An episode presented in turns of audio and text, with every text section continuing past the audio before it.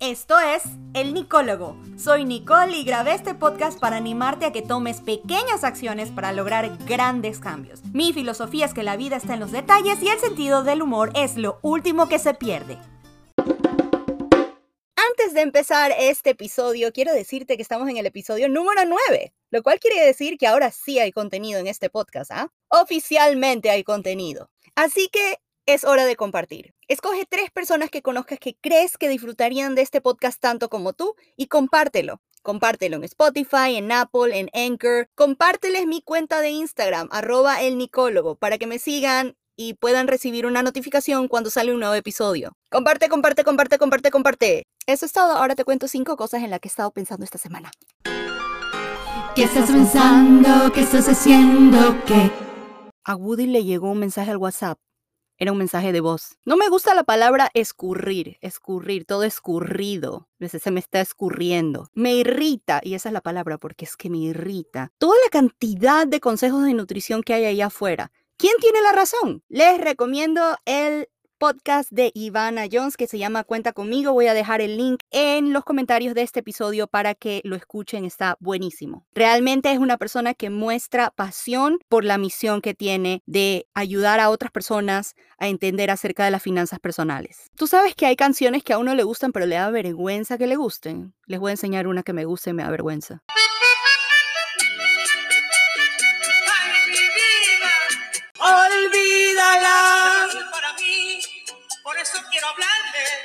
Preciso que regrese a mi vida. Esta semana le quiero decir feliz cumpleaños a Chip. Juan Sebastián Piana, que está cumpliendo años esta semana. Y ahora sí, listos para empezar el episodio número 9 del Nicólogo Season 1.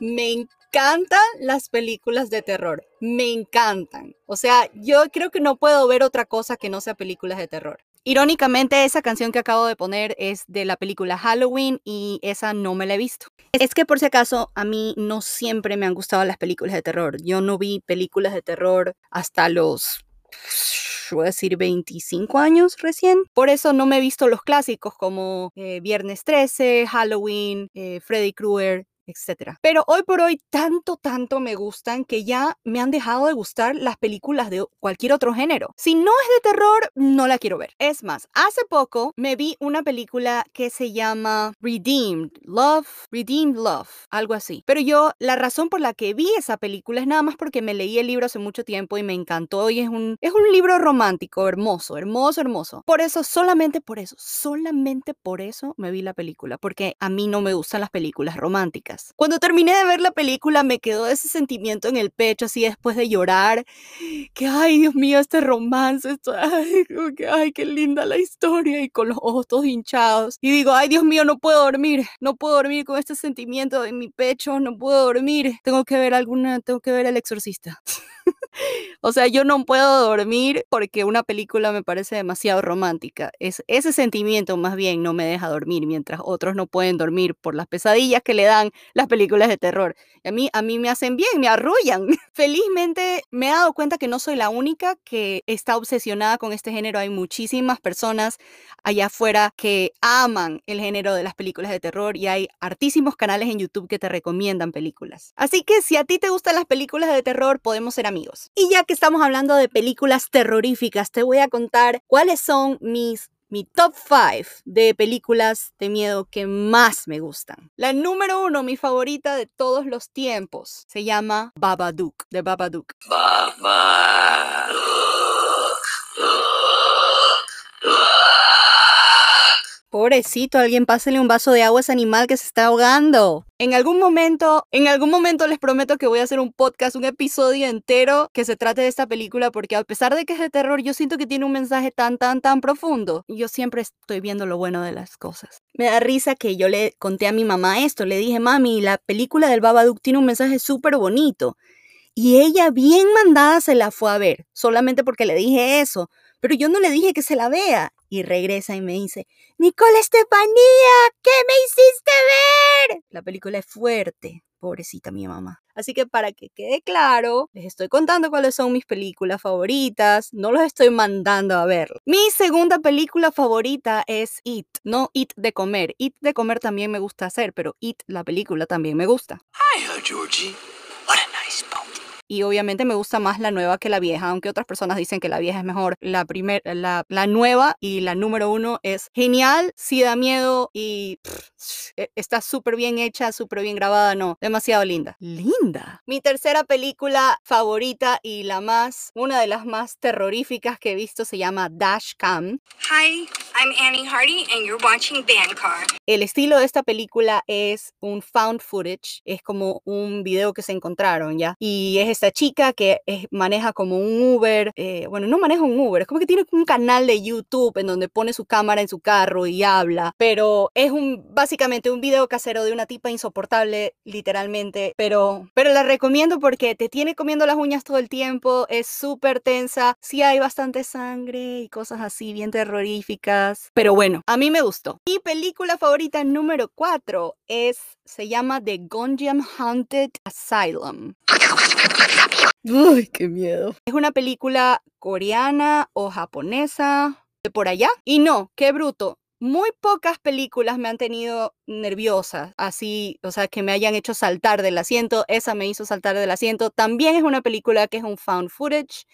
Así que es como la cámara se mueve bastante y sí te da un poquito de náuseas, pero le dan este aspecto como realístico a las películas que me encanta. Y finalmente la número 5 se llama Butterfly Kisses. Lo siento, no tenía ningún efecto para esta de aquí. También es un video casero o un video encontrado, found footage. Honestamente, Butterfly Kisses fue la única película con la que me dio miedo, o sea, que me dio miedo dormir después de verla, ahora de vieja. Esas son mis cinco películas favoritas. Ahora sí quiero dar, un, dar una mención honorable a la película The Others con Nicole Kidman. Fue la primera película de terror que vi y es genial. Pero bueno, hoy quiero hablar de It. Si ya se vieron la película, pues bien. Y si no se la han visto, quiere decir que no se la van a ver. La película es vieja y cualquier persona que sea fan del terror ya se la vio. Y déjenme hacer mi podcast tranquila.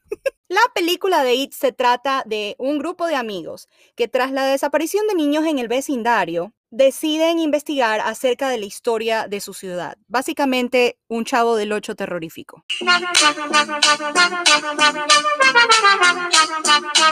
Durante la trayectoria de la película vemos cómo cada uno de los chicos tiene apariciones de cosas terroríficas. Cada uno de los niños veía algo dependiendo el miedo que tenía. Por ejemplo, uno de los chicos le tenía miedo a enfermarse y veía un zombie que le decía que se tome sus pastillas y ese fue mi sonido de zombie. Otro le tenía miedo a un cuadro que había en una iglesia, entonces se le aparecía justamente la señora que estaba en este cuadro. En fin, cada uno tenía un miedo que no compartían, obviamente los, los niños como estaban como en su adolescencia, digamos así, creo que habrán tenido unos 13 años, no hablaban de sus miedos porque qué oso, no, qué pena, no, no lo voy a contar a nadie, no, qué. Entonces todos sufrían en silencio respectivamente. Lo interesante de estas escenas terroríficas de cada niño es que suceden cuando los niños están solos. Bueno, ¿de dónde viene el payaso este It? Que en realidad se llama Pennywise, pero uno le dice el payaso It porque uno es cholo. Pues resulta que el mismísimo payaso es el que toma la forma de los miedos de los niños para comérselos. Mientras más miedos tengas, más te paralizas y si el miedo te paraliza, el payaso te come. Sí, el payaso se come a los niños traumatizados, paralizados por el miedo.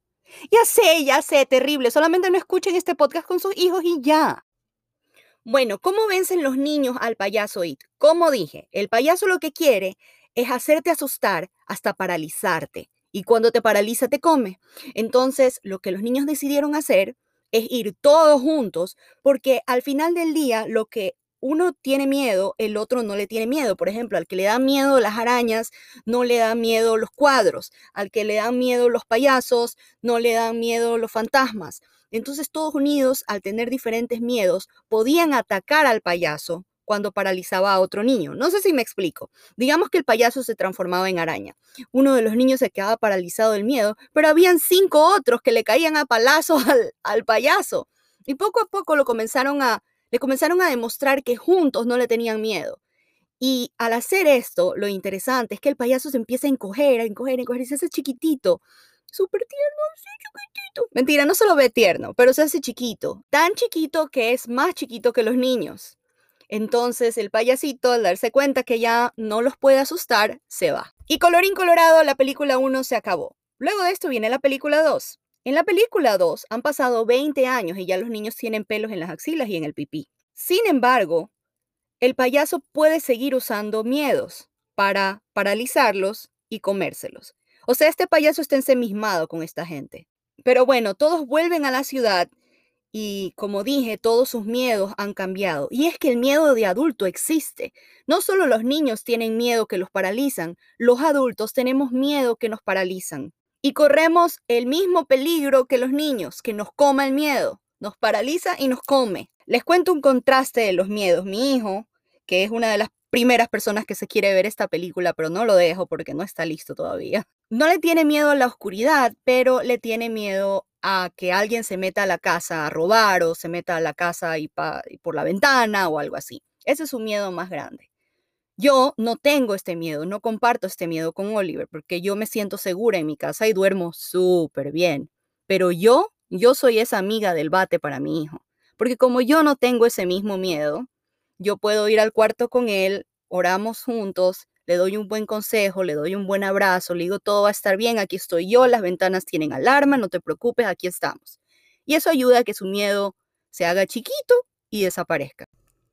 Entonces, en este episodio hay dos consejos. Uno es para un tipo de personas y el otro va a ser para otro tipo de personas. Uno es para las personas que son esos luchadores con el bate. Si sabes de alguna persona que tenga miedo y tú no compartes el mismo miedo, tú eres la persona con el bate que los va a ayudar a que su miedo se haga chiquito y a poderlos liberar de esta ansiedad tan grande que causa el miedo. Ahora, por otro lado, si tú eres una persona que está experimentando un miedo que te paraliza, aquí te voy a dejar tres consejos. Número uno, ¿vieron el error que cometieron los niños a no hablar de su miedo? hablen con alguien al respecto. Ese es mi consejo número uno. Todos estos pelados batallaban con un temor diferente, pero no se decían nada el uno al otro por vergüenza. Si hubieran hablado de sus miedos más temprano en la película, de pronto en la 1, todo se hubiera solucionado más rápido. Lo único es que si hubiera sido así, esto no sería una película de terror, sino otro episodio de Full House.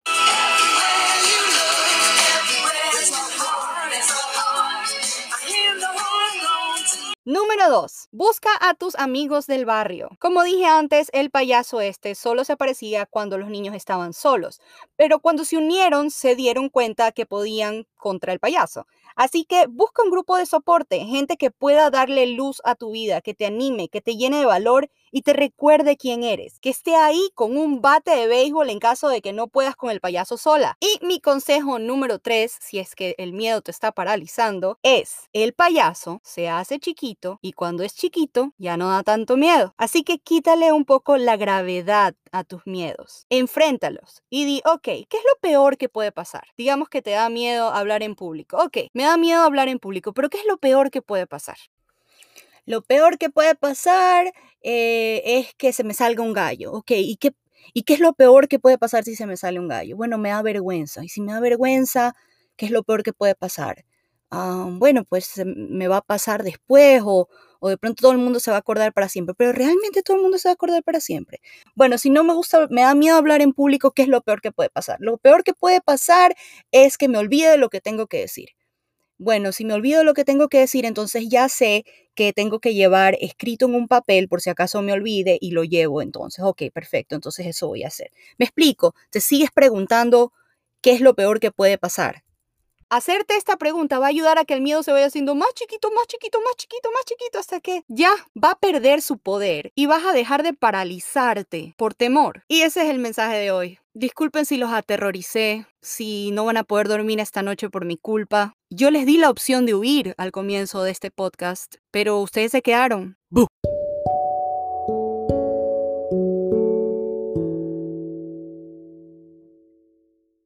Bienvenidos al momento zen de este podcast, el momento en el que te doy una afirmación, una actividad y una pregunta para reflexionar esta semana. Tu afirmación para esta semana es, hoy escojo ser valiente. Tu pregunta para la semana es, ¿qué forma toman tus miedos? Y por último, la actividad de la semana.